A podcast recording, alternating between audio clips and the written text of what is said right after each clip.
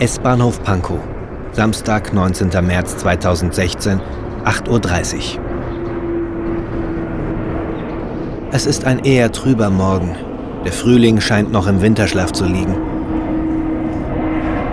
Flugzeuge ziehen im Minutentakt über mich hinweg, Richtung Tegel, ein Flughafen, der von Winterschlaf nur träumen kann. Menschen mit Rollkoffern klappern an mir vorbei. Keine Ahnung, wohin sie unterwegs sind.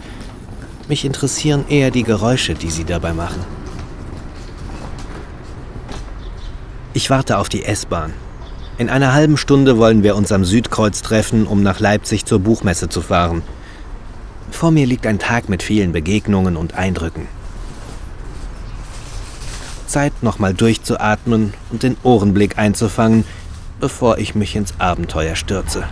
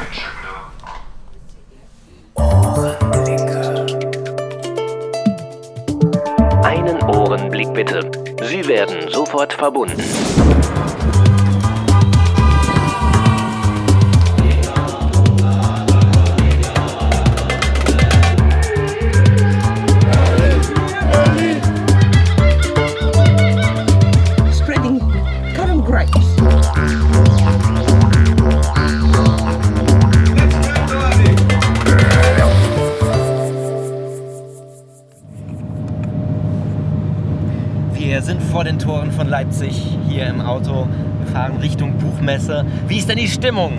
Super! Yeah! Die Stimmung ist dumm, bei den anderen ist sie super. Ja, Vanja hört gerade äh, ein Hörspiel, deswegen äh, haben wir ihn gerade gestört. Ein Hörspiel. Was hörst du denn, Vanja? Musik. Ah, Musik. Und freust du dich auf die Buchmesse? Ja, ich glaube, er ist noch skeptisch. Ähm, hier sitzt Christiane Marx, du bist Hörbuchsprecherin. Was hast du denn auf der Buchmesse heute vor? Ich hoffe, dass ich vielleicht ein paar neue Kontakte zu Verlagen knüpfen kann oder andere Kontakte, die bereits bestehen, verfestigen oder Leute, mit denen ich bislang nur per Mail kommuniziert habe, mal persönlich zu treffen und ansonsten auch ein paar alte Bekannte, gute Freunde zu treffen und am Abend bei einer Lesung mitzumachen. Also du hast heute volles Programm. Ähm, ich habe natürlich äh, nur die Halbwahrheit gesagt. Du bist natürlich nicht nur Hörbuchsprecherin, sondern auch Schauspielerin. Ähm, was sind für dich so die, die speziellen Herausforderungen jetzt beim Hörbuchsprechen? Wie unterscheidet sich das vom Schauspiel? Ich muss keinen Text lernen. Und jetzt im künstlerischen Sinne? Jetzt habe ich dich aber. Jetzt hast du mich eiskalt erwischt. Also das es ist halt einfach was komplett anderes. Ob ich auf der Bühne stehe vor Publikum mit dem entsprechenden Lampenfieber und eine Rolle spiele oder ob ich vor einem Mikro sitze, hinter der Scheibe einen Techniker, der mir zuhört und ich aber dafür den ganzen Bogen spannen muss. Also quasi allein, allein das ganze Ding stemmen mit verschiedenen Figuren und die Dramaturgie des ganzen Buches im Kopf haben muss. Das ist schon ein großer Unterschied. Wir haben hier noch ein paar Leute mehr. Im Auto sitzen neben Vanja und Christiane, da vorne sitzt Marco. Was erwartest du von der Buchmesse? Ja, ähm, auch Netzwerken, ähm, ja, mit Verlagen sprechen und äh, Hörbuchlabels, um äh, ja, neue Aufträge, Projekte, Rollen zu bekommen. Und ja, auch so ein bisschen Leute wiederzutreffen. Also es ist immer wie so ein kleines Familientreffen die ganze Hörspiel- und Hörbuchszene trifft sich auf der Leipziger Buchmesse. Und äh, da die Leute alle über Deutschland verstreut sind normalerweise, ähm, ist das die beste Gelegenheit, mal alle Leute auf einem Fleck zu treffen und wiederzutreffen vor allem. Und ja, so eine kleine Familienfeier im Prinzip. Wir haben hier noch einen, unseren Fahrer. Und er ist nicht nur Fahrer, er ist auch Schauspieler und auch Hörbuchsprecher. Oliver Kube, Du bist aber auch Märchenerzähler. Was unterscheidet das Märchenerzählen auf der Bühne jetzt vom Schauspiel, wo man äh, ein Stück spielt? Naja, zuerst einmal das, dass man, wie ich finde, mit dem Märchen freier umgehen kann.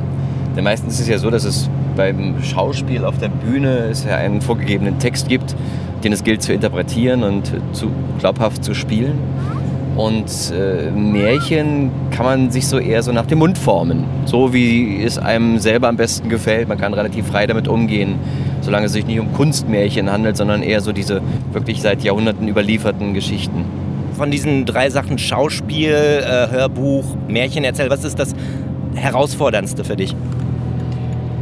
Das ist tatsächlich vollkommen unterschiedlich.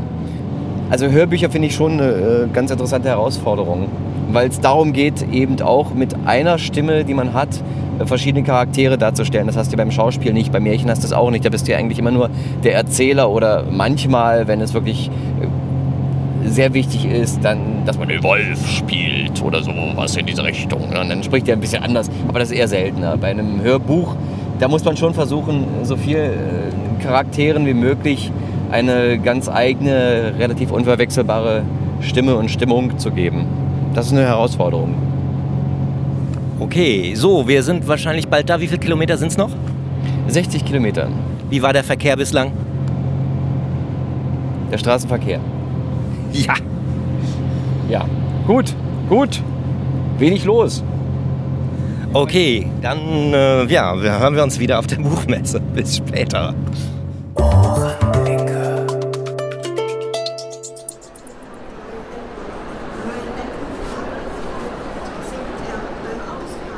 Vom 17. bis 20. März feierten 260.000 Besucher in Leipzig, davon 195.000 auf dem Leipziger Messegelände, das Wort in all seinen Facetten. Insgesamt 2250 Aussteller aus 42 Ländern präsentierten zur Leipziger Buchmesse, der Manga Comic Con und dem Lesefest Leipzig liest ein Meer aus Worten, Bildern und Klängen auf dem Leipziger Messegelände. In 3200 Veranstaltungen an 410 Orten auf dem Messegelände und in der Leipziger Innenstadt luden Literaten, Zeichner und Musiker zur Begegnung sowie zum Austausch ein.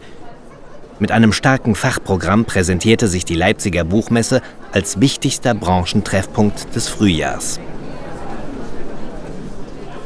Ja, hallo liebe Lauschenden. Das war die Einleitung aus dem Abschlussbericht der Leipziger Buchmesse, ich wollte euch einfach mal so ein paar Zahlen um die Ohren hauen, aber ihr habt sicherlich bemerkt, das wird hier keine allgemeine Messereportage, sondern ein Bericht über meine ganz subjektiven Erlebnisse auf der Messe. Es geht mir weder um Bücher aus Papier noch um E-Books, sondern natürlich um alles, was man hören kann. Dazu zählen vor allem Hörspiele bzw. Hörbücher, aber auch Höreindrücke. Es gibt Interviews mit Leuten aus der Hörbuch- und Hörspielbranche, zum Beispiel mit Paul Burkhardt, der mir von seinen Projekten erzählt und mir außerdem erklärt, was Death Metal mit Hörspielmarketing zu tun hat. Mit Günter Rubik von Audiamo als Sponsor der Hörspielarena, in der unter anderem auch mein Australien-Hörbuch ausgestellt war. Außerdem stelle ich euch zwei Hörspiellabels vor, die ein wenig mehr Bekanntheit verdient hätten. Und ich habe ein neues Mikrofon zum Einfangen von Ohrenblicken getestet und da bietet sich eine Messe mit ihren Hallengängen und den tausenden herumwuselnden Menschen an, mal wieder auf Ohrenblickfang zu gehen. Hab ich ja lange nicht mehr gemacht. Über das Mikrofon werde ich in einer späteren Folge mal sprechen, aber ein paar Höreindrücke aus den Messehallen bekommt ihr jetzt schon zwischen den Interviews. Also Ohren gespitzt und viel Spaß beim Hören.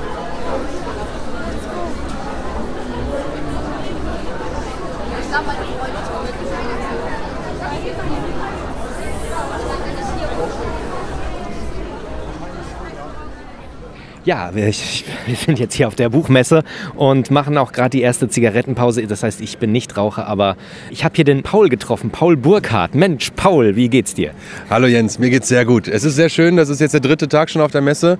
Ich bin hier alle vier Tage und ähm, es ist anstrengend, aber immer wieder schön.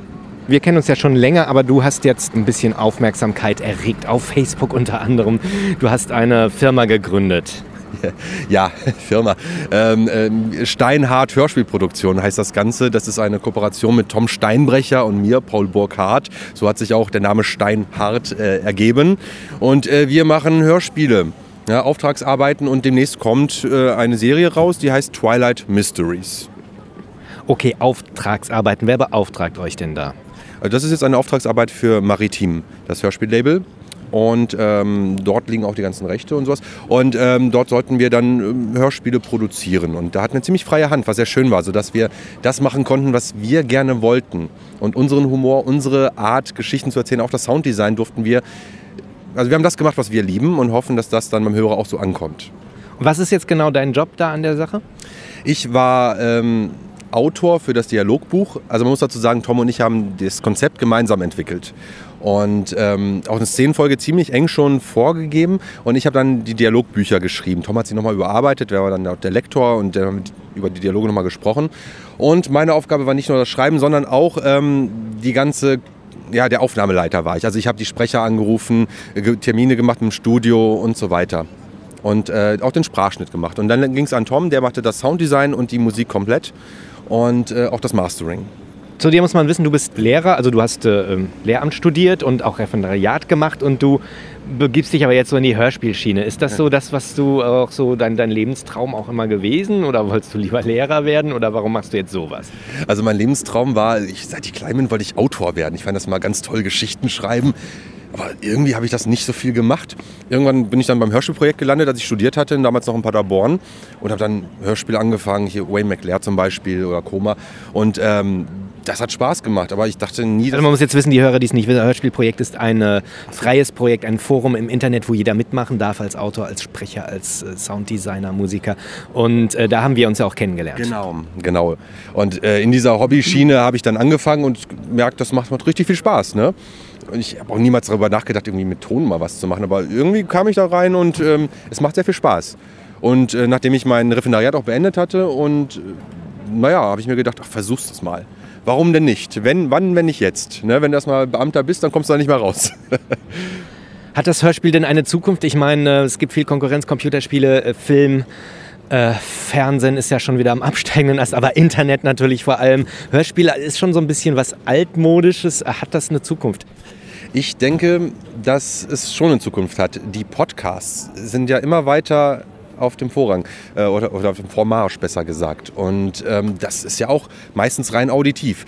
Es gibt also Leute, die gerne einfach nur hören. Ähm, ich glaube, das Problem beim Hörspielmarkt an sich oder dem Hörspielmedium an sich ist, dass, dass wenige es mitbekommen. Es wird kaum Marketing betrieben. Also viele Leute kennen gar keine Hörspiele. Die wissen gar nicht, dass es Steinhardt, Ohrenkneifer oder sonst was gibt. Die kennen drei Fragezeichen. Jeder kennt drei Fragezeichen natürlich, weil das ist in aller Munde. Es kommt ins Fernsehen und so weiter. Aber Marketing ist, glaube ich, das Problem. Bekanntheitsgrad. Grad. Wenn mehr Leute es kennen würden, würde es auch besser verkauft werden, denke ich. Was macht ihr für Marketing? Wie, wie macht ihr eure Sachen bekannt? Also im Fall von Twilight Mysteries, äh, da haben wir ähm, Death Metal als Musik stark eingesetzt und äh, wollen über diese Schiene versuchen, die Hörer zu gewinnen, also die Musikfans abzugreifen. Vielleicht ist das eine Möglichkeit. Ob das klappt, weiß ich nicht. Ja, auf jeden Fall Neues ausprobieren, experimentieren. Wir sind gerade noch am Experimentieren die ganze Zeit. Also das, mal schauen, was passiert. Wir schalten eine Anzeige in der Rock Hard zum Beispiel demnächst. Die soll im Mai erscheinen und ähm, versuchen dann auch in diesen Metal-Szenen irgendwie Werbung zu machen. Vielleicht klappt das. Mhm. Was macht für dich denn ein gutes Hörspiel aus? Was gehört dazu? Ein gutes Hörspiel, was macht Ich sag nicht gute Sprecher und guten Sound, sondern äh, was, was ist das, äh, die Faszination von einem guten Hörspiel? Ich würde sagen, in einem Wort Emotionen. Äh, eine Geschichte muss mich gefangen nehmen. Ich muss in diese Welt eintauchen können. Das ist wie beim Buch auch. Wenn die Geschichte gut ist, dann äh, landet man in dieser Welt, die einem dort beschrieben wird. Und dann äh, ist es auch ein gutes Hörspiel. Und das kann auch mit einem schlechten Sounddesign, also was auch mal als schlecht definiert wird, äh, passieren. Also gelingt es dir auch noch richtig einzutauchen? Auch äh, ich weiß noch als Kind, da konnte ich das richtig gut, dass ich so komplett weg war. Ähm, es fällt immer schwerer als Erwachsener, wo man natürlich auch kritisch hat, gerade wenn man selber unterwegs ist, da tontechnisch oder du als Hörspielmacher. Ähm, Fällt dir das denn leichter, so abzuschalten und jetzt gar nicht so ein, ach, der Sprecher, der äh, ist falsch besetzt oder diese Sprecherin, die habe ich doch neulich in dem Hörspiel gehört?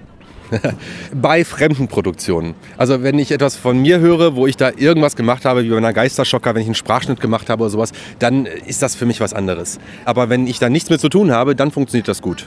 Ja, absolut. Jetzt möchte ich noch einen Hörspieltipp haben von dir. Ein Hörspieltipp. Äh, Die weiße Lilie. Das ist ein neues Hörspiel. Das wird in vier Teilen erscheinen. Das ist von Hamburger. Das gibt's noch gar nicht. Das, doch, doch, Folge 1 gibt's schon. Ähm, die sind ja auch auf der Leipziger Buchmesse. Also Timo Kinzel und Benjamin Oechsle äh, sind die Macher. Und die sind noch ganz neu. Und das ist ziemlich gut, dieses Hörspiel. Also das kann ich nur empfehlen. Ich war auf der Premierenparty damals, habe Teil 1 gehört. Jetzt auch die CD gekauft. Und ähm, das ist noch sehr unbekannt, aber ich kann es nur empfehlen. Okay, die weiße Lilie. Die weiße Lilie. Alles klar, vielen Dank, Paul. Gerne. Viel Spaß noch auf der Messe, viel Erfolg. Danke, Jens, dir auch.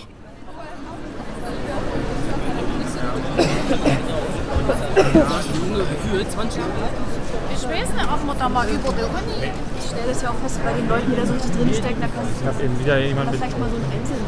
ich habe eben wieder jemand mit Insider-T-Shirt gesehen. Ja, und es kam von Wolfgang. König lässt Grüße bestellen, der König lässt Quartette bestellen, der König lässt Sonaten bestellen und zahlt im Voraus.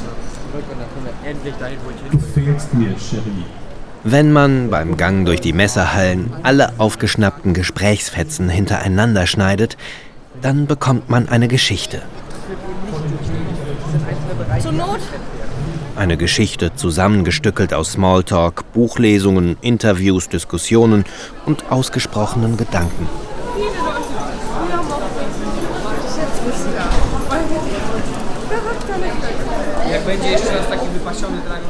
Oberflächlich betrachtet eine unsinnige Geschichte ohne Dramaturgie.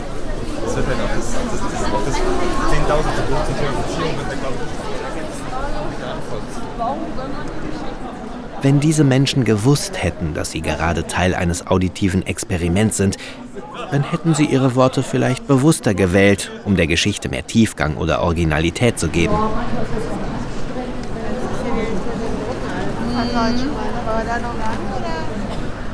Aber sie denken nicht darüber nach, während sich die Geschichte wie von selbst schreibt.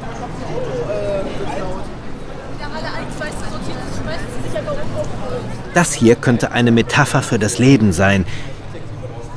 Vielleicht sind es aber auch nur die unbedeutenden Gedanken eines Messebesuchers.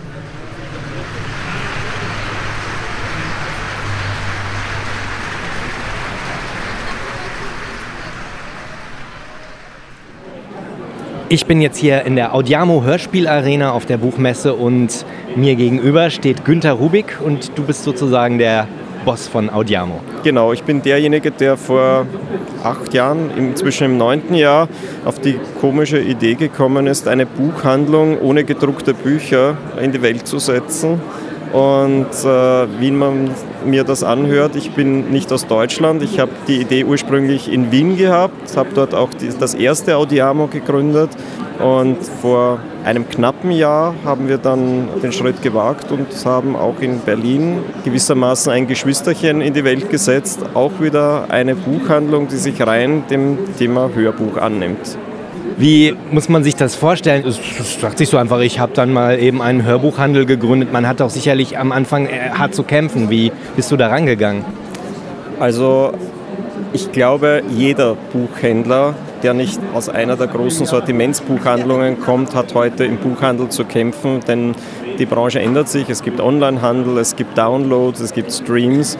Da muss sich jeder, der in diese Branche hineingeht, etwas einfallen lassen. Und einer dieser Wege ist eben die Spezialisierung auf ein bestimmtes Thema, ob das jetzt Kochbücher sind, ob das jetzt Reisehörbücher in dem Fall dann sind oder in unserem Fall dann eben die Hörbücher sind. Jetzt habt ihr ja auch in in Berlin einen äh, Laden eröffnet. Warum gerade in Pankow? Du kannst einen Hörbuchladen nur in einer Millionenstadt eröffnen, denn sonst hast du einfach nicht genügend Publikum, denn das Hörbuch ist ja nur ein ganz kleiner Prozentsatz des Buchhandels. Du brauchst also eine gewisse Menge von Leuten vor Ort. Insofern sind einige wenige Städte am Schluss übrig geblieben. Das war unter anderem eben Berlin, Hamburg, München. Es wäre von uns aus Wiener, wäre es äh, natürlich München mal die erste Wahl gewesen. Wir haben uns dann wirklich äh, die Möglichkeiten angesehen in den einzelnen Städten da war Pankow dann einfach aufgrund der Umgebung auch ein wirklich ganz heißer Kandidat.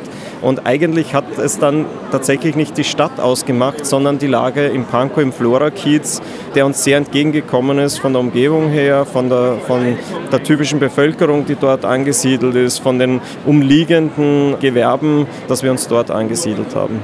Der Hauptgrund ist natürlich, dass ich da in der Gegend wohne auch. Denn ihr habt seit einiger Zeit ja auch mein Hörbuch im Sortiment.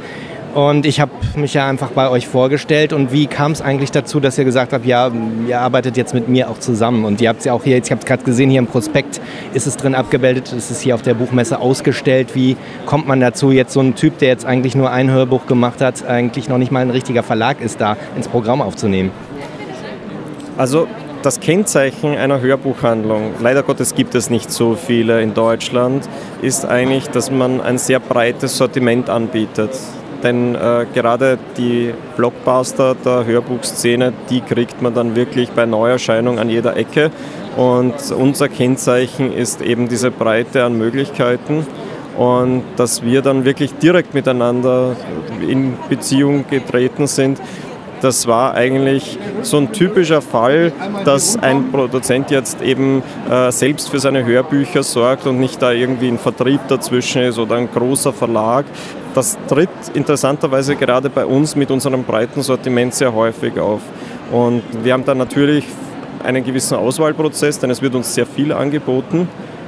Die Hörbücher, die da mal ankommen, die werden natürlich von uns durchgehört. Also es sollten keine Hobbyproduktionen dabei sein. Ich möchte jetzt überhaupt nicht sagen, dass nicht jemand neben seinem normalen Job äh, nicht ganz wunderbare Dinge tun kann, aber es muss eine Professionalität dabei sein, denn wir haben ja Produktionen im Regal stehen, die dann sich gewissermaßen natürlich von der Qualität her nicht unterscheiden dürfen. Das heißt, wenn ein Kunde ein Hörbuch kauft, dann muss er einfach die Sicherheit haben, dass jetzt das einen gewissen Anspruch genügt und nicht einen Titel, wo er dann enttäuscht ist, dass der dann sozusagen die Lust auf Hörbücher vielleicht für den entsprechenden Kunden total verdirbt. Also wir hören uns das sehr wohl an.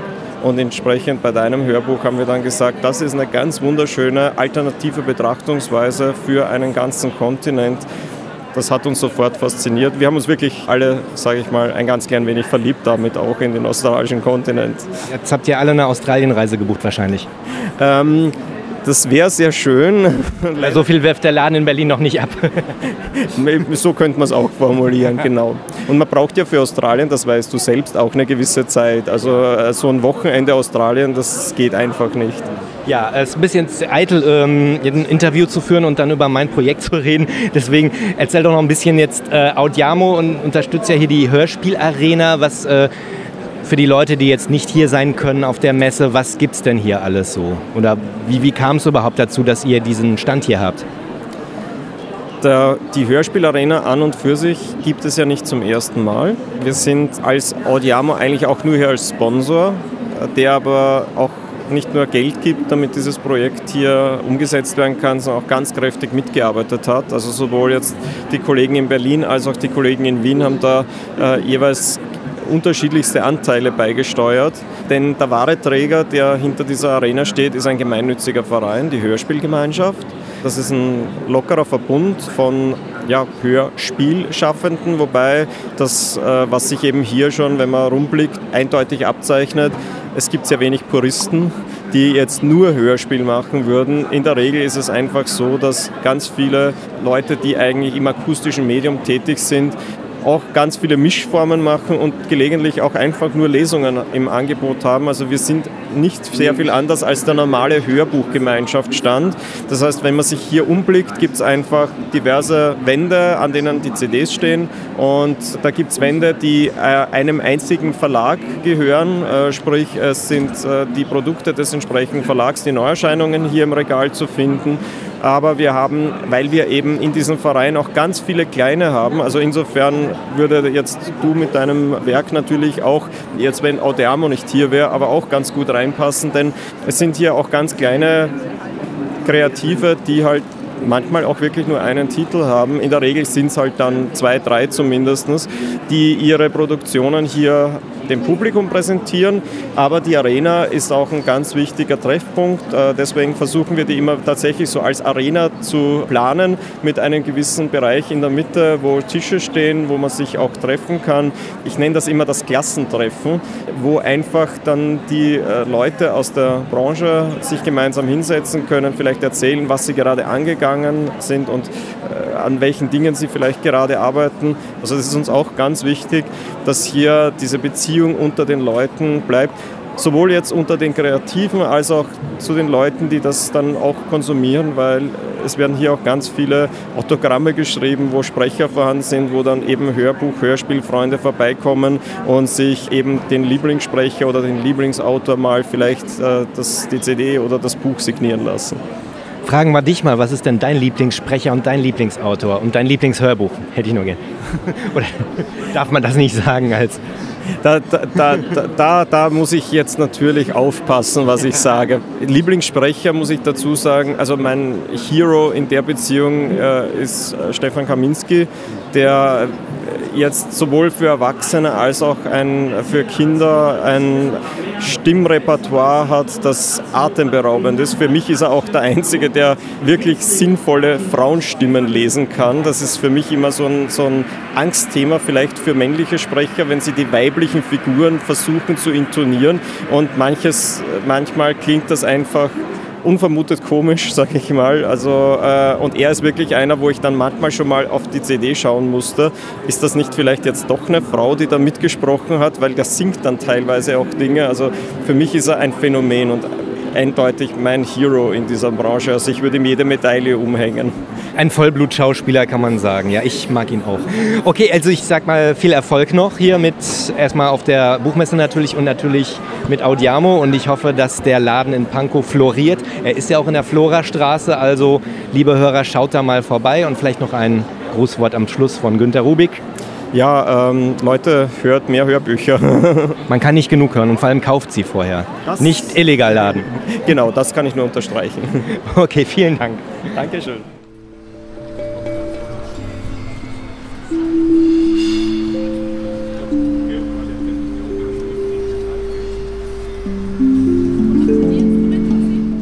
In der Halle 3, nicht weit entfernt von der Hörspielarena, gibt es einen Stand der Firma Alton, die Entspannungsmöbel und Musikinstrumente, man könnte vielleicht auch sagen Musikmöbel und Entspannungsinstrumente im Sortiment hat.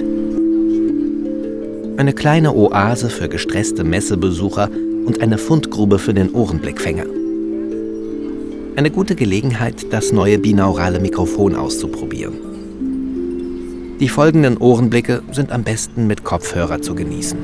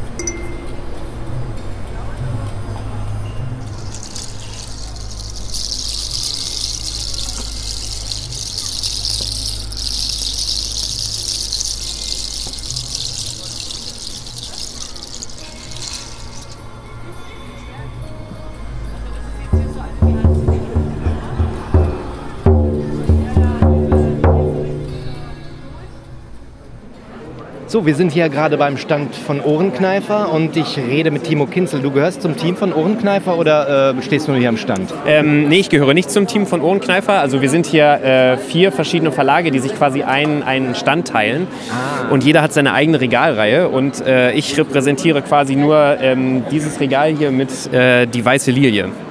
Genau, die weiße Lilie, wir erinnern uns, Paul hat uns vorhin, hier steht Paul, Paul, du hast empfohlen, die weiße Lilie.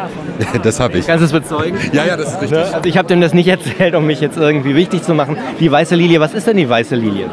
Die Weiße Lilie ist eine neue Action-Thriller-Hörspielserie, die seit Ende letzten Jahres am Markt ist. Und das ist eine, eine Serie, die von mir, ich bin Timo Kinzel aus Hamburg und meinem Kollegen Benjamin Oechsle, der auch aus Hamburg kommt, Genau, und wir beide äh, sind äh, die Macher hinter dieser Serie. Also wir schreiben die Story, wir produzieren alles selbst, äh, machen ein sehr, sehr aufwendiges Sounddesign und auch eigene Musik. Und daraus entsteht quasi ein, ein sehr spannender Action-Thriller mit, mit zwei verschiedenen Erzählsträngen, die sich immer so ein bisschen umweben und zuweilen auch kreuzen. Genau. Und das ist so eine Serie, so, die äh, kein Ende findet oder gibt es abgeschlossene Folgen? Also die Folgen enden zumeist auf einem Cliffhanger, dass man immer wissen möchte, wie es weitergeht. Also die Folgen Ah, sind das ist böse. es kann böse sein, aber es kann natürlich auch äh, Lust auf mehr machen, was es ja auch soll im Ja, soll es ja. Ne? Ich meine, das Ja. ist böse, das ist ein böser Marketingtrick. Achso, ja, ja, natürlich, gut. Aber es ist der älteste Marketingtrick der Welt. Ja. Der Ohrenblicke Faktencheck. Das muss ich doch jetzt mal nachprüfen. Wikipedia sagt, dass der sogenannte Cliffhanger seinen Ursprung im Roman A Pair of Blue Eyes von Thomas Hardy hat. Das war im Jahr 1873. Der Cliffhanger ist somit zwar nicht der älteste Marketingtrick der Welt, aber zumindest älter als das Medium Hörspiel. Um diese Erkenntnis reicher begeben wir uns wieder zurück zur Buchmesse. Es ist eine Serie, die aber nicht ins Endlose geschrieben werden soll. Also wir haben schon uns gesagt, wir machen maximal 30 Folgen. Wir haben jetzt gerade unsere erste Folge am Start seit Ende letzten Jahres und Ende ähm, März kommt unsere zweite Folge raus. Also wir planen ungefähr alle drei Monate eine neue Folge rauszubringen. Die sind immer so zwischen 30 und 45 Minuten lang. Also kurz, aber knackig. Also du bist Autor, aber du machst, arbeitest du am Sounddesign auch mit oder macht das jemand anders? Ähm, für das Sounddesign ist ähm, hauptsächlich mal mein Kollege Benjamin Oechsle zuständig. Der betreibt auch ein Tonstudio, in dem wir die ganze Produktion machen in, in Hamburg, die Elevate Studios. Er macht letzten Endes das Sounddesign. Also äh, natürlich sprechen wir das alles vorher durch und äh, ich habe ähm, hab da natürlich immer auch einen Blick drauf und äh, habe natürlich auch meine eigenen Einwürfe, aber unsere Vorstellungen sind immer ähm, eigentlich relativ gleich und letzten Endes ist, äh, ist er aber derjenige, der, der den Sound dann zusammen bastelt äh, am, am Rechner. Wir nehmen aber auch viele eigene Sounds auf. Wir haben zum Beispiel sehr viele Autosounds aufgenommen. Wir sind teilweise für Szenen, die in einem Bürgerkriegsgebiet äh, spielen, sind wir, haben wir uns Jeeps gemietet und sind äh, durch die Pampa gefahren, durchs Unterholz und haben aufgenommen, wie wie es klingt, wenn Jeeps durch den Regenwald brettern. Regen peitschte unablässig gegen die Windschutzscheibe des Fahrzeugs. Innerhalb von Minuten hatte sich der Feldweg in einen matschigen Pfad verwandelt, der den Jeep nur mühsam vorankommen ließ. Die Regenzeit im Kongo war gekommen. Andere Sounds, zum Beispiel ähm, viele, viele ähm, Szenarien, wo Menschenmassen ähm, eingebaut werden vom Sound her. Also viele Sounds am Hamburger Flughafen aufgenommen und auch viele andere kleine einzelne Sounds, die man jetzt nicht so unbedingt in den Libraries findet. Letztendlich entsteht alles aber am Rechner, sage ich jetzt mal, mit, mit äh, eigenen, aber natürlich auch aus, ähm, aus fremden Sounds. Und Schritte macht ihr auch selber oder? Schritte machen wir teilweise auch selber, wenn es der, wenn es der Szene gut tut. Also natürlich nehmen wir auch ab und zu Schritte ähm, aus, der, aus der Konserve, sage ich jetzt mal. Aber wenn es äh, wenn's ein besonderer Untergrund sein soll. Ähm ich finde es immer schwierig mit Konserven, weil man findet eigentlich doch nie das, was man sucht. Man sucht länger als äh, in der Zeit hat man das schon zehnmal selbst sich äh, aus dem Baumarkt irgendwelche Untergründe besorgt und äh, deswegen ich mache gerne Schritte selber. Ja, ja genau. Also das geht, äh, geht uns teilweise auch so. Also wenn es die Szene wirklich bedarf, also wenn man zum Beispiel einen relativ weichen, morschen Holzboden braucht, sage ich jetzt mal, ja, dann äh, ist es fast besser, sowas äh, selber aufzunehmen, als sich durch irgendwelche Libraries zu wühlen, weil da findet man vielleicht Sounds, die nur ansatzweise drankommen, aber nicht so wirklich dementsprechend, was man sich eigentlich vorstellt. Oftmals sind die dann auch im falschen Raum oder so oder auf die falschen Schuhe und das so viele Genau. Parameter. Genau. Ja, Sounddesign ist das, legt ja Wert auf einen möglichst fetten Sound oder es gibt ja so Hörspiele, da ist der Sound eher subtil möglichst im Hintergrund. Was steht in dem Hörspiel im Vordergrund? Musik, Sounddesign, äh, Dialog, was ist da so die Mischung? Ähm, also im Vordergrund stehen ganz klar ähm, die, die Dialoge, die, die sehr vielschichtig und lebendig sind und auch sehr, sehr, sehr lang. Also ähm, die Szenen sind teilweise sehr, sehr ja, sprachlastig, sehr intensiv, sehr detailverliebt und das gleiche gilt auch für das Sounddesign. Das Sounddesign ist sehr, sehr vielschichtig, es ist auch mit vielen Panoramen unterlegt. Also wir achten darauf, dass, dass die Szene möglichst lebendig ist, dass im 360-Grad-Modus man sehr viel miterleben kann als Hörer. Das Hörspiel ist auch extra eigentlich für, für Kopfhörer ausgelegt. Also natürlich kann man das auch, sage ich jetzt mal, auf einer Stereoanlage hören oder im Auto, wenn die Anlage gut ist, aber die ganzen kleinen Details und oder dass man das Gefühl hat, richtig reingesogen zu werden, als wenn man selbst dabei ist, das kriegt man am besten über die Kopfhörer. Und Macht ihr auch was mit Kunstkopf? mit was? Mit einem Kunstkopfmikrofon schon mal gearbeitet? Nein. Kunstkopfmikrofon, das äh, sagt mir jetzt persönlich nichts. Also ich bin Ja. jetzt auch nicht so technikaffin. Also Es gab mal eine Zeit lang, gibt es auch inzwischen ab und zu noch mal Kunstkopf-Hörspiele. da nimmt man einen, das Mikrofon ist in eine Art künstlichen Kopf eingebaut und da stehen dann praktisch die, die Sprecher drum, bewegen sich im Raum und wenn man dann das mit Kopfhörer hört, hat man praktisch den äh, Raumeindruck wieder und die sind wahnsinnig äh, intensiv, äh, realistisch dann. Ja, das glaube ich. Ähm, das, ähm, das haben wir in dem, in dem Stil jetzt nicht gemacht. Aber der Eindruck, den, den du gerade beschrieben hast, den, den versuchen wir auch teilweise mit unseren Methoden zu vermitteln. Also das kommt dem teilweise schon sehr, sehr nah. Daniel Porter fuhr herum. Sein Blick heftete sich sofort an das Telefon auf dem Nachttisch.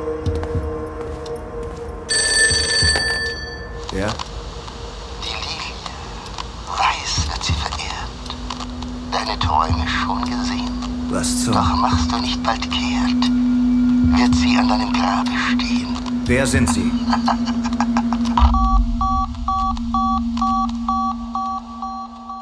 Wir haben unsere erste Folge ähm, Ende letzten Jahres veröffentlicht als Download auf unserer Homepage www.dieweißelilie.com. Auch auf Amazon und iTunes und jetzt ähm, haben wir gerade auch die erste Folge auf, auf CD herausgebracht. Also die kann auch auf, den, auf diesen Plattformen erworben werden. Und Ende März kommt jetzt, wie gesagt, unsere zweite Folge raus. Und wie gesagt, wir, wir sind gerade noch am Anfang. Wir versuchen alle drei Monate eine Folge rauszubringen und hoffen, dass, das, dass die Serie dadurch einige Jahre laufen wird. Ja, wünsche ich viel Erfolg und dann sehen wir uns wahrscheinlich im nächsten Jahr auf der Buchmesse wieder oder vorher. Mal sehen. Viel Erfolg auf der Messe. Alles klar, vielen Dank.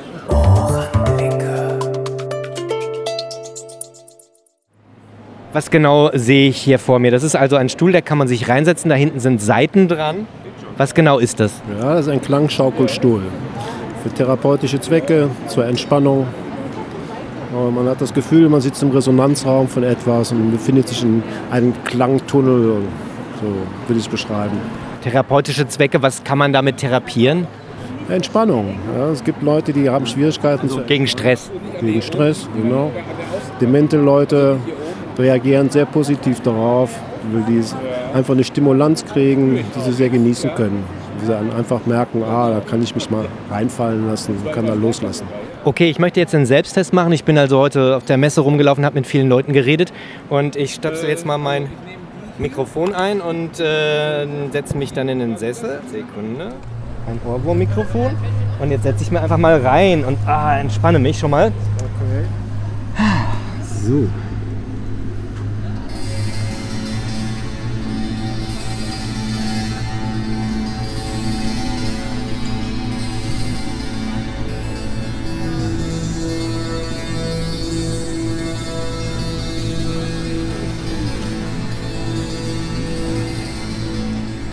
In diesem Klangschaukelstuhl hört man nicht nur die Schwingungen der angebrachten Saiten, sondern man spürt auch die Vibrationen.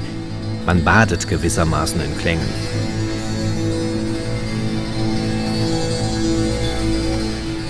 Das edle Stück kostet 3000 Euro. Ich habe mir gleich drei fürs Wohnzimmer und einen fürs Büro bestellt.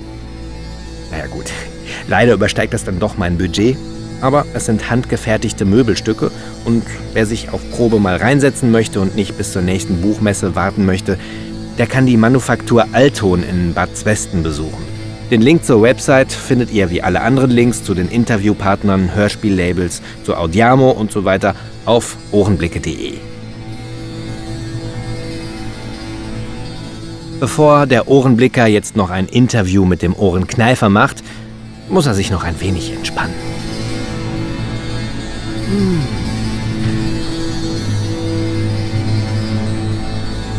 inzwischen bin ich tiefenentspannt.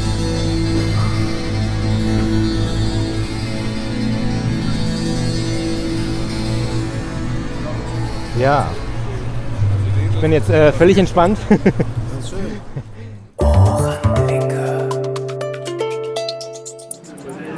Jens, Jens macht Interview. Ja. Ich mache euch berühmt. Restgehirnzellen zusammenfügen. Ja. Restgehirnzellen. Ja. Oh, wir sind schon auf Sendung, Entschuldigung. Also, wir haben äh, Marc hier und wir haben Detlef als Restgehirnzelle und mich, völlig ohne Hirn. Ihr habt das Label Ohrenkneifer. Jetzt weiß ich aber nicht, äh, seid ihr nur, doch ihr gehört alle zum festen Team von Ohrenkneifer. Ich fange mal mit Marc an. Marc Schülert. Ja, ja, wir gehören zum festen Team. Das äh, Ohrenkneifer-Team besteht insgesamt aus drei Leuten. Und das andere ist Dirk Hardegen, ne, der war auch genau. hier vorhin. Richtig, der ist jetzt schon, hat die Messe schon verlassen. Dirk ist übrigens auch der Labelbegründer. Dirk hat, äh, glaube ich, 2009 das Label ins Leben gerufen und hat dann aber relativ schnell gemerkt, äh, dass er als Einzelkämpfer zu wenig Output hat, zu wenig Veröffentlichungen im Jahr und äh, hat dann nach Verstärkung sich umgeguckt und hat dann Anfang 2014 Detlef und mich gefragt, ob wir dazustoßen wollen. Äh, Und da war die Antwort relativ schnell klar, dass wir wollen. Und ähm, seitdem veröffentlichen wir im Jahr jetzt so um die drei Hörspiele, zwei bis drei Hörspiele. Das ist aber für euch alles jetzt ein, ein Liebhaberprojekt oder ja, ihr lebt da nicht von? Nein. Nein, nein, wir leben da nicht von. Das ist ein Liebhaberprojekt, wobei natürlich daraus vielleicht immer wieder mal Folgesachen entstehen. Gerade bei Dirk und bei Detlef, die vom Sprechen leben, ist das sicherlich auch eine gute Visitenkarte halt auch immer. Ne? Das war auch der Grund mit dafür zu sagen, wir warten nicht darauf, dass wir auf Hörspielhauptrollen besetzt werden von äh, großen Produktionen, sondern wir machen das einfach selbst. Dann lasst uns doch mal ein bisschen über das Programm sprechen, was ihr so habt. Was habt ihr so im Programm?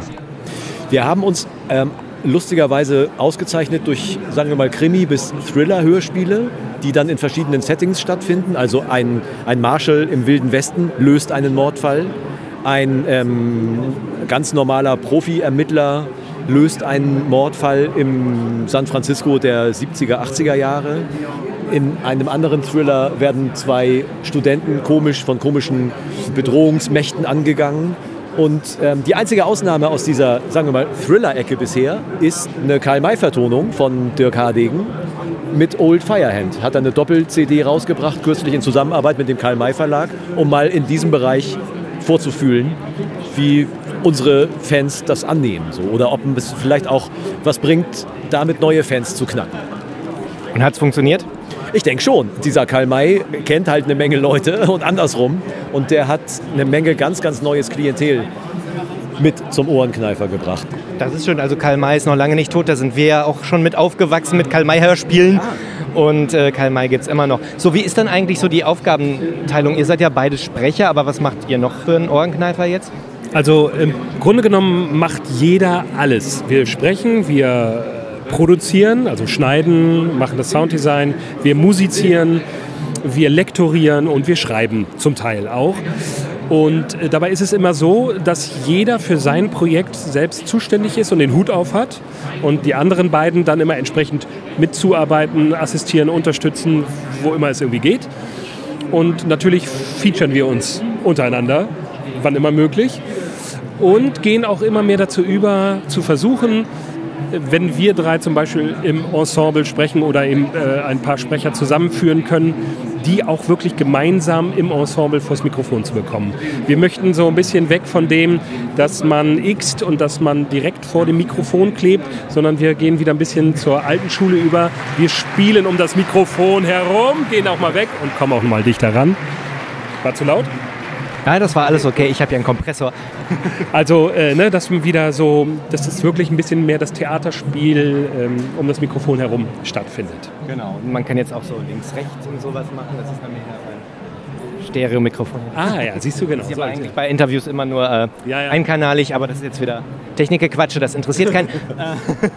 Ich habe gerade schon mit, mit dem Timo über Kunstkopfmikrofone gesprochen. Oh ja, da wäre Dirk jetzt auch, der würde jetzt aufgehen. Ich hab, kann man nachher, ich habe nur so, so ein, ähm, ein binaurales Mikrofon dabei, kann ich gleich mal zeigen. Ah, okay. Ähm, ich meine, Hörspiele produzieren ist ja geil, Hörspiele sprechen, Musik machen, kreativ sein, das ist ja eigentlich der geile Teil der Arbeit. Hörspiele verkaufen, ich habe ja auch ein einzelnes äh, Hörbuch, äh, das Verkaufen macht eigentlich am wenigsten Spaß. Teilt ihr euch das auch so auf, so äh, diese ganze Büroarbeit und das Marketing und der ganze Kram? Ja, es ist so ein bisschen, also zum Verkauf ist es halt deswegen schwierig, weil das normalerweise, normalerweise ein Plattenfirmenjob wäre. Früher, äh, in Tüdelchen, früher ähm, wäre das so gewesen, dass du sowas hast wie ein äh, Marketing und Vertrieb. Und wir haben nur einen Vertrieb. Immerhin, einen guten Vertrieb, der äh, Vertriebsarbeit macht, aber kein Marketing. Das wäre damals ein Plattendeal gewesen.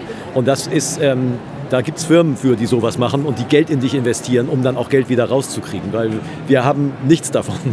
Wir haben kein Geld, wir haben keine Firma und wir können eigentlich gegen normale Vermarktung überhaupt nicht gegen anstinken. Das ist das, was so ein bisschen keinen Spaß macht, weil du weißt, ähm, wenn du einen Werbespot schalten würdest für ein halbes Jahr im TV und sagen würdest, hier Hydrophobia, kaufen, kaufen, kaufen, dann würdest du schon ein paar Einheiten verkaufen. Ja, das würde wahrscheinlich funktionieren.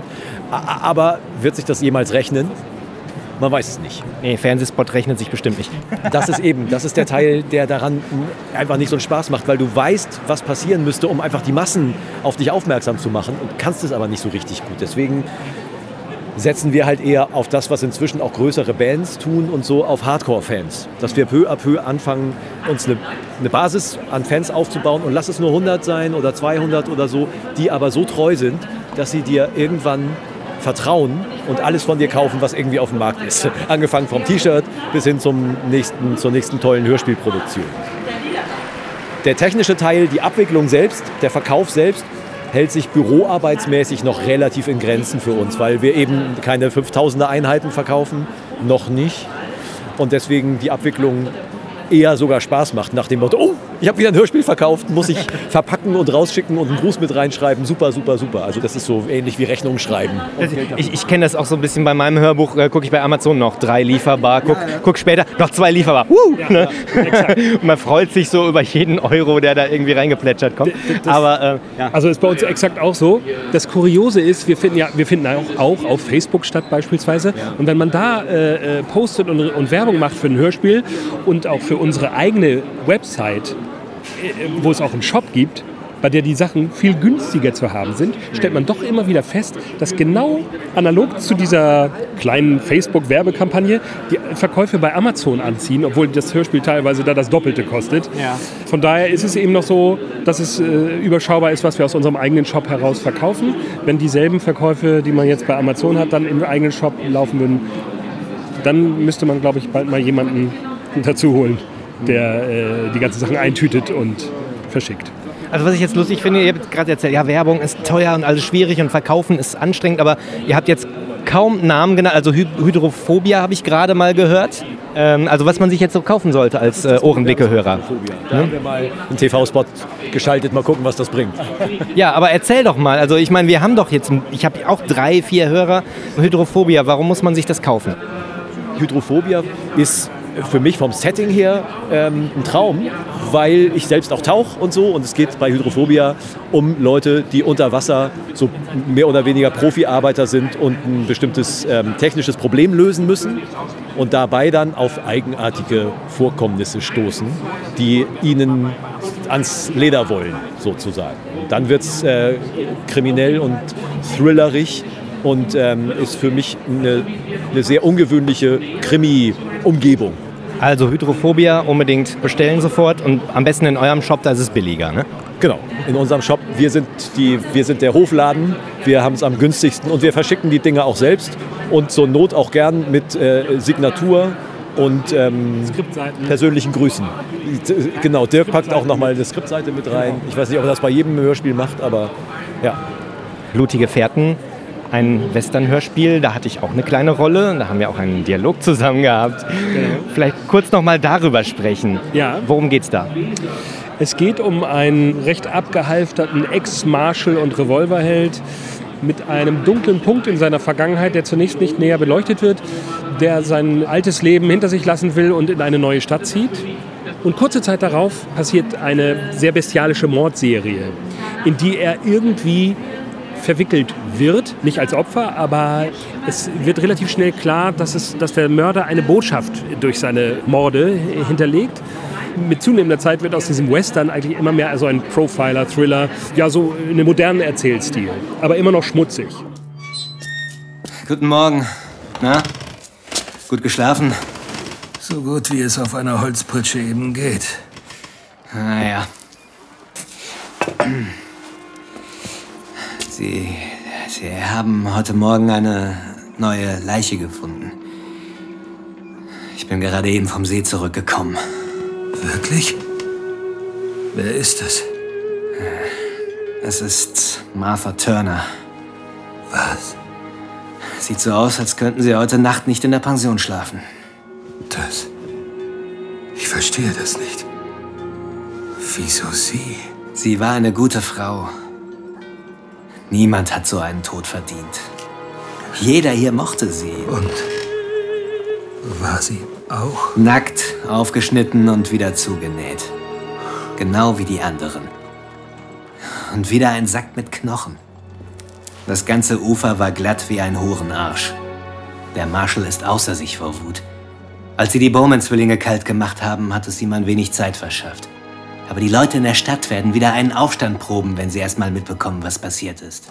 Ja, also das ist jetzt keine leichte Kost, das ist auch jetzt nicht unbedingt das Kinderhörspiel. Du, du hast äh, nicht nur mitgesprochen, du hast, glaube ich, auch äh, Mischung, Sounddesign auch gemacht. Ja, da, also ich habe da auch alles gemacht, bis auf die Musik. Die habe ich, die hat zum Teil haben andere Leute gemacht. Und der Dirk hat dann noch sogar aber extra dafür einen kleinen Song komponiert, den wir so ein bisschen im Johnny Cash-Style gehalten haben, den ich am Schluss auch noch singe. I've left the land I knew and traveled foreign ways. My only fellows were my horse and ghosts of former days. The dusty road of life is winding, no aim is to see. So I ride on and follow, there is nothing left for me.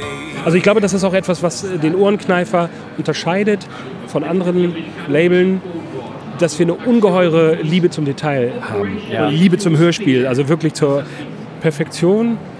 Das ist manchmal so negativ behaftet, dieses Wort. Ne? Aber wirklich diese Liebe zum Detail, wirklich dieses alles zu erfüllen, zu erspüren und anfassen zu können. Und ähm, dadurch dauert alles auch ein bisschen länger, aber ich glaube, das hört man auch. Mhm. Und was ist jetzt als letztes erschienen? Das Karl May wahrscheinlich, oder? Stummer Wächter ist jetzt ganz frisch raus. Stummer Wächter, Entschuldige, ähm, dass ich da so haptisch ran muss. Ja. Stummer Wächter ist im Wir Prinzip. halten's mal vors Mikrofon. Genau, hier, so sieht's aus. Beim Stummen Wächter geht es um eine ähm, in einer Nervenheilanstalt eingesperrte männliche Person, den Max, der, sobald er schläft, aufwacht in der realen Welt, am Flughafen oder in einer Szenerie, wo gerade ein Unheil droht. Er sieht in Visionen dieses Unheil und verhindert dieses Unheil. Der war aber nie weg aus seinem Zimmer. Max, komm schon, du hast heute Nacht genug geschlafen. Wer ist dieser Patient? Max Blanke. Autoaggressiv, paranoid, schizophren. Nehmen Sie eine beliebige Geisteskrankheit und Sie können sicher sein, dass Sie bei Blanke eines der Symptome feststellen werden. Wieso ist er sediert? Eine Bitte der Pfleger. Herr Blanke ist bereits seit langer Zeit Patient in diesem Haus und nun ja, sein Verhalten gegenüber den Angestellten war nicht immer einwandfrei. Es gab in der Vergangenheit äh, einige unschöne Zwischenfälle. Er hat die Pflege angegriffen? Keine Sorge, Dr. Lichte. Max wird einer Ihrer angenehmsten Patienten sein. Wenn er aggressives Verhalten zeigt, dann während meiner Schicht. Nachts. Es spielt halt mit dem Gedanken, was ist, wenn wir uns mal loslösen von irgendwelchen äh, logischen Dingen, was ist, wenn der Typ, wenn es den sozusagen zweimal gibt. Einmal schlafend und nur wenn er schläft, ist ein, eine Art Astralkörper irgendwo draußen in der Weltgeschichte und rettet Menschenleben. Und alle halten ihn für irre und dabei ist er einfach nur eine besondere Begabung sozusagen. Ja, das ist mir auch schon ein paar Mal passiert. ja, das ist gar nicht so ungewöhnlich. Ja, auf jeden Fall also wirklich spannende Stoffe bei Ohrenkneifer und sagt auch am Schluss nochmal eure Adresse. Ach so, das ist ja ganz wichtig. Chor, vielleicht in Stereo. Ja. Punkt Info ist ganz wichtig. Genau, am Ende Punkt Info. www.ohrenkneifer.info Vielen Dank. Danke dir. Danke, danke, danke, danke, danke dir. Rieseninterview. Und dann haben wir irgendwann gedacht, let it flow. Let it flow.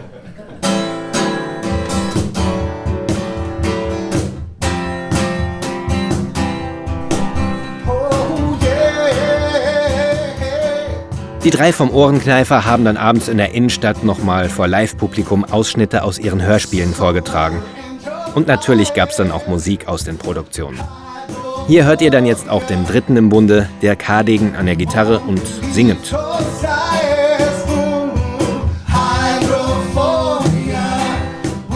Und das war ja auch schon mein kleiner, sehr subjektiver Messebericht. Wenn es euch gefallen hat, kommentiert diese Folge doch einfach mal auf ohrenblicke.de. Dort findet ihr natürlich auch alle Links zu den Interviewpartnern und allem, was heute so Thema war. Schaut euch doch mal auf den Seiten der Labels und bei Audiamo um und unterstützt die Hörspielmacher, indem ihr fleißig Hörspiele kauft. Bis bald und haltet immer schön die Ohren offen.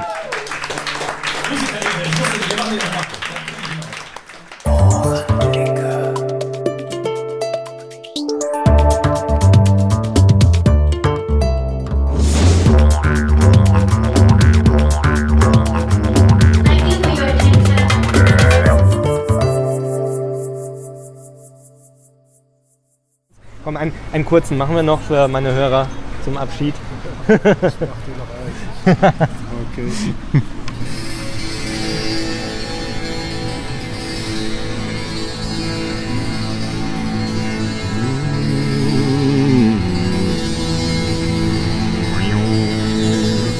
Die 3000 Euro kriege ich zusammen, aber ich muss ja den bezahlen, der dann zupft.